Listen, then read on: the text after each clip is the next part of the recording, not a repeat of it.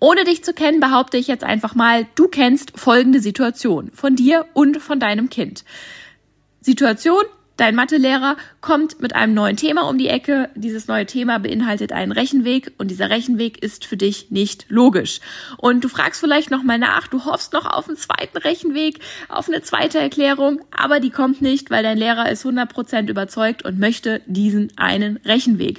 Und die einzige Lösung, die du hast, ist, du pumpst dir das irgendwie in den Kopf, Trichter, Trichter, Trichter, kannst das in der Arbeit dann irgendwie abrufen und hoffst danach auf ein Thema, was dann wieder besser läuft. So, wer kennt es nicht? Ich kenne es genauso wie du und höchstwahrscheinlich kennt diese Situation auch schon dein Kind, wenn es jetzt schon zur Schule geht. Und wenn Eltern mir von dieser Situation berichten, dann berichten sie meistens von zwei Umgangsformen mit dieser Situation und beide sind nicht ideal. Und ich möchte dir beide hier einmal zusammenfassen und dir dann eine dritte Option, eine dritte Möglichkeit hier mitgeben, wie du damit umgehen kannst, damit dein Kind den Weg der Schule dann wiedergeben kann, weil in der Arbeit ist das nun mal gefragt, wie dein Kind aber trotzdem ins Verständnis gehen kann. Denn ohne Verständnis, wissen wir alle, ist Mathe halt leider einfach doof.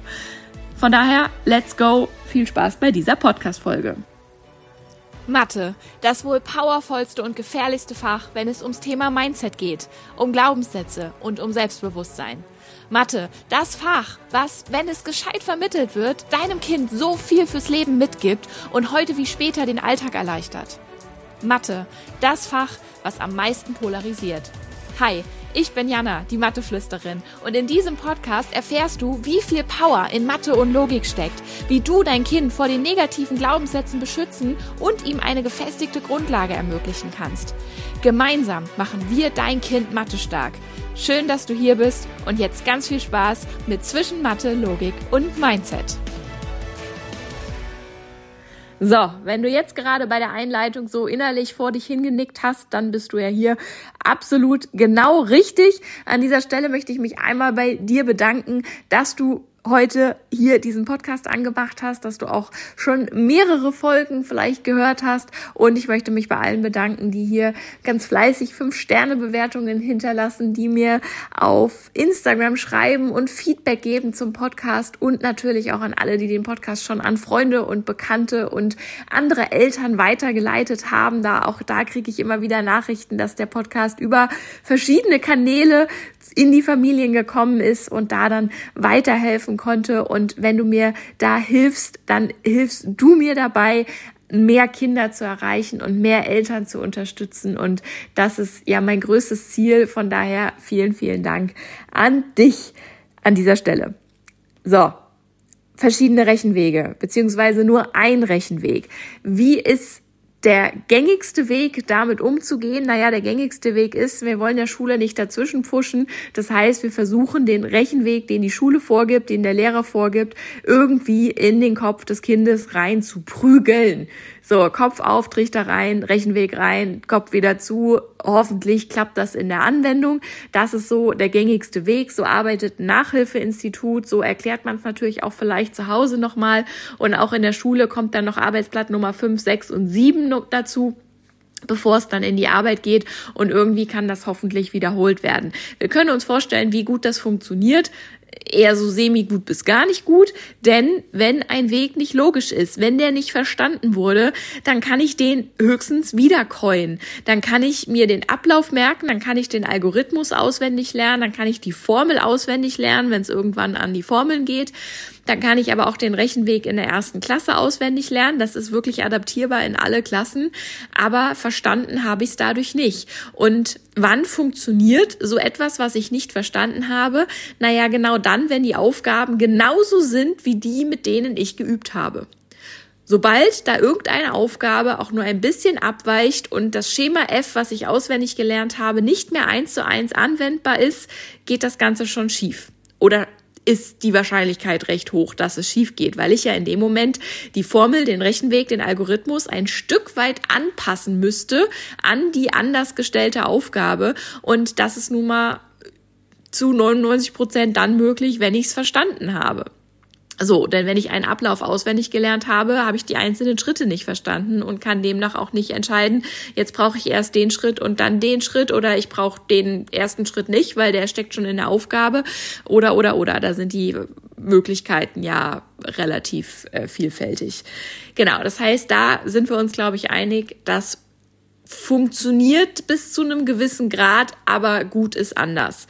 So, die zweite Möglichkeit, und auch das höre ich ganz oft, kriege ich ganz oft erzählt und lese ich auch ganz oft unter TikToks und Reels auf Instagram ist nämlich die Möglichkeit, dass du es deinem Kind dann anders erklärst, nämlich so wie du es in Erinnerung hast oder der eine andere Weg, der dir eben einfällt, weil du verzweifelt bist, weil du vielleicht im Internet guckst und da das irgendwie ein bisschen anders erklärt wird und das deinem Kind erklärst. So, und da gibt's natürlich auch wieder zwei Untermöglichkeiten. Entweder dein Weg verwirrt das Kind nur noch mehr, weil der vielleicht weil das vielleicht ein alter Weg ist, weil der vielleicht für dich so logisch ist, dass er halt auch wirklich schwer zu erklären ist. Da ist ja einfach eine ganz große Diskrepanz zwischen ich habe es verstanden und ich kann es für einen Erstklässler erklären, weil die Kleinen denken einfach noch so anders und sind ja auch noch ganz woanders im Prozess.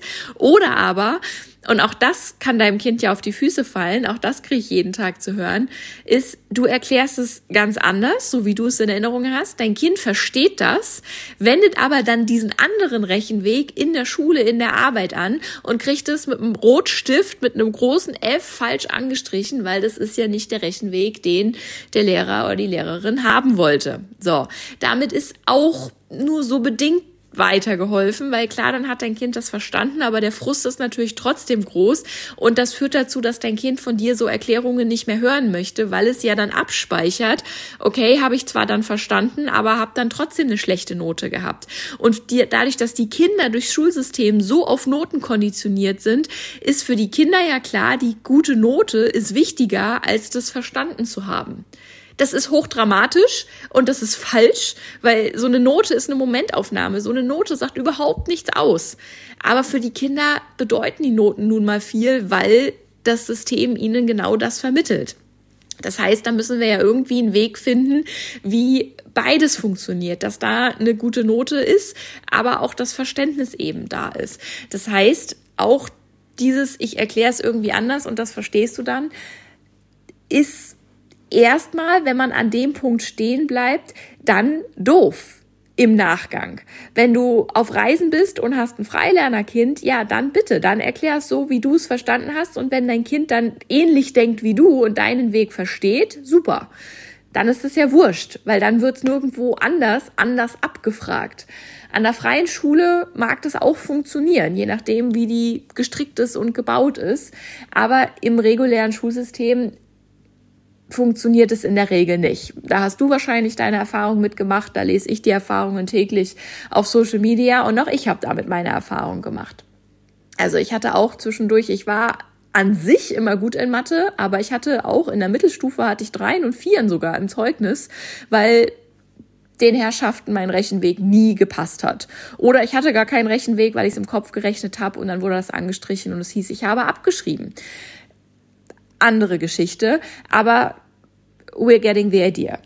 Und jetzt habe ich dir eine dritte Möglichkeit versprochen, die aus meiner Sicht die einzige ist, die da irgendwie für alle Beteiligten ein gutes ja, Outcome hat. Was ist denn für Outcome, Outcome das deutsche Wort? Äh, ein, ein Ausgang, ja, ähnlich. Ähm, wie funktioniert der? Du gehst mit deinem Kind erstmal in eine andere Erklärung.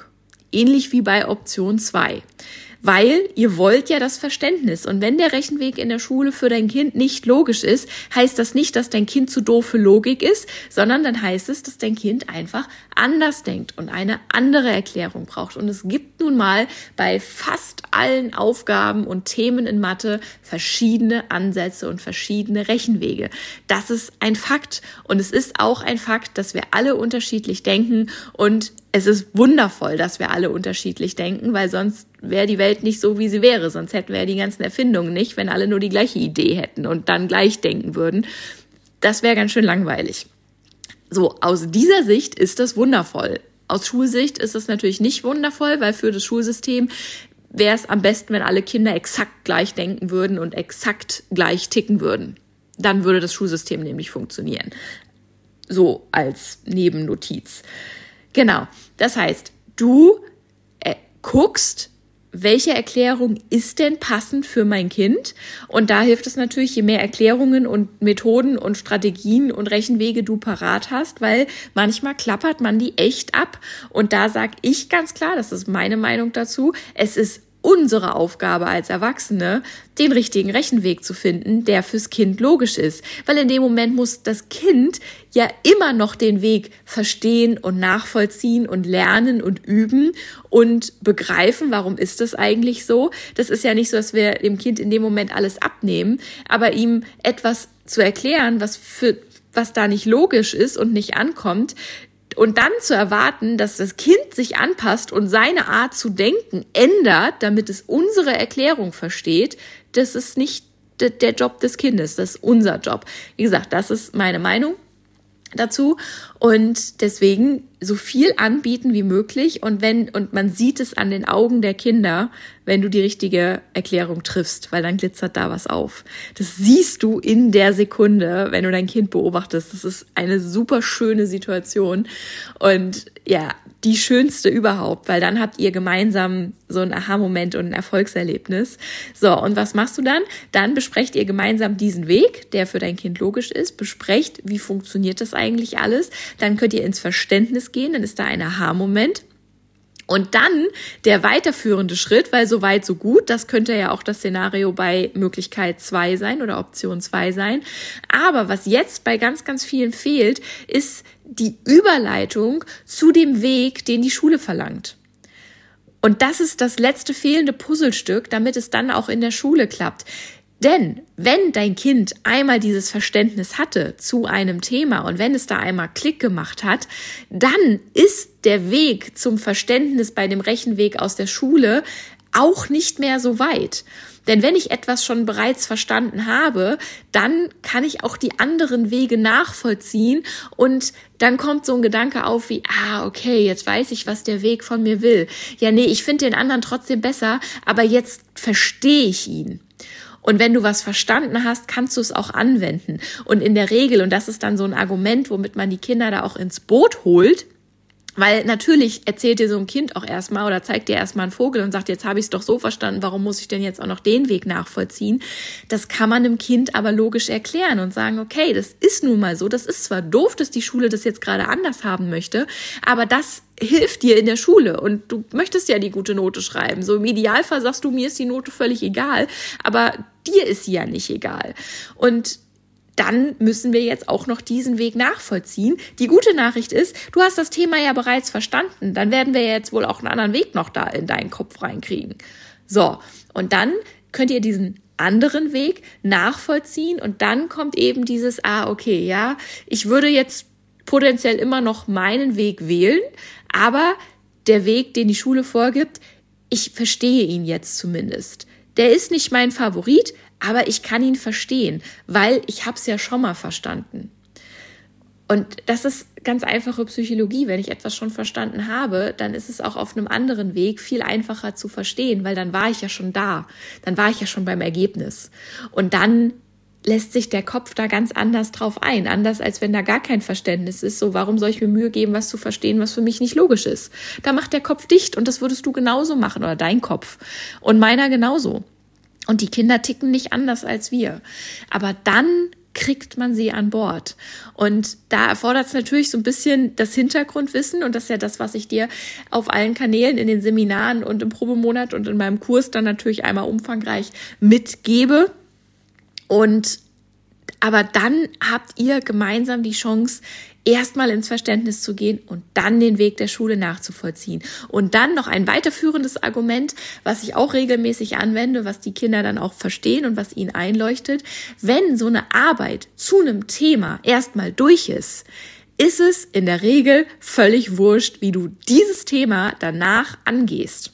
Weil dann ist das Thema ja da. Also ganz einfaches Beispiel in der ersten Klasse, Zahlenraum bis 20, Addition. Es gibt sieben verschiedene Rechenstrategien. Und wenn du hier neu bist, ja, es sind sieben Stück. So, jetzt macht nicht jede dieser Strategien bei jeder Aufgabe im Zahlenraum bis 20 Sinn, aber es gibt sie grundsätzlich. Und jetzt gibt es aber so ein, zwei, die sind universell für alle einsetzbar. Und auch da, manche mach, manchmal machen sie mehr Sinn, manchmal machen sie weniger Sinn, aber es gibt Kinder, die nehmen dann auch den, der vielleicht weniger Sinn macht, weil ihnen aber diese Rechenstrategie besser gefällt. Wenn jetzt aber in der ersten Klasse so ein Test geschrieben wird und das heißt, wir wollen jetzt aber Rechenstrategie XY, dann muss dein Kind natürlich diese Rechenstrategie anwenden. Wenn es dann in der zweiten Klasse, sage ich mal, in den Zahlenraum bis 100 geht und da gerechnet wird, dann werden da verschiedene Rechenstrategien angewendet, die dann aber vielleicht schon eher darauf abzielen, dass man Zehner und Einer trennt zum Beispiel.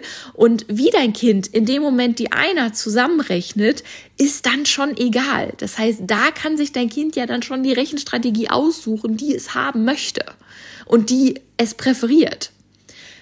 Und dann geht's wieder darum, den Rechenweg von dem neuen Thema in der zweiten Klasse zu machen. So, wir möchten bitte erst die Zehner, dann die Einer. Wir lassen bitte die erste Zahl zusammen und rechnen da erst die Zehner und dann die Einer drauf oder andersrum.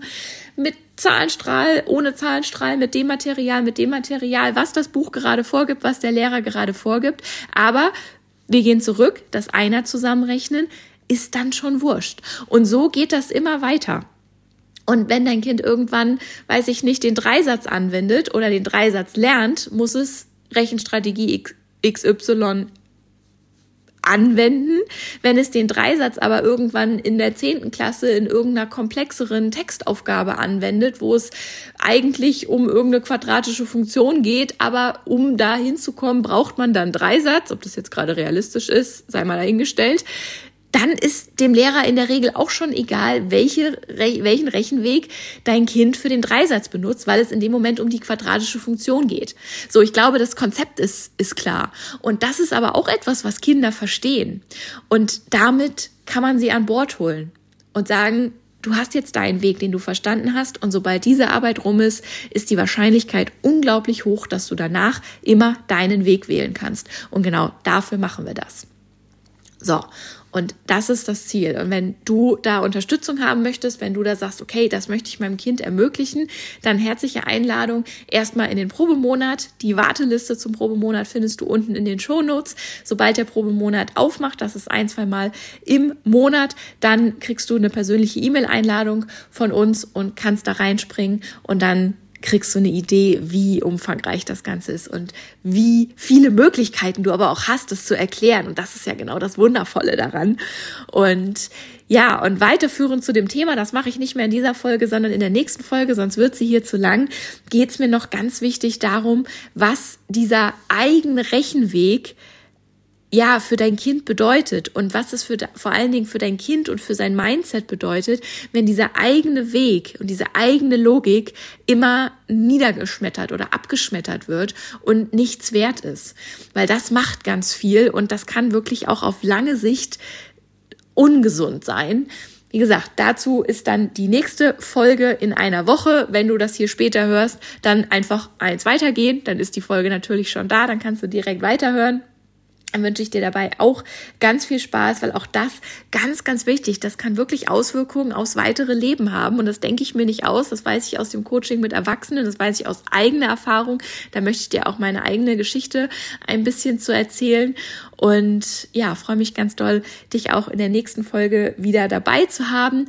Freue mich, dass du diese Folge angehört hast. Wünsche euch ganz viel Spaß beim ins Verständnis gehen und dann eben auch diese Überleitung. Wie gesagt, geh mit deinem Kind da ins Gespräch. Dein Kind versteht das und dann ist das in Zukunft nicht mehr so fatal, wenn der Lehrer sagt, nee, ich möchte bitte nur Weg A und für dein Kind ist Weg B logischer.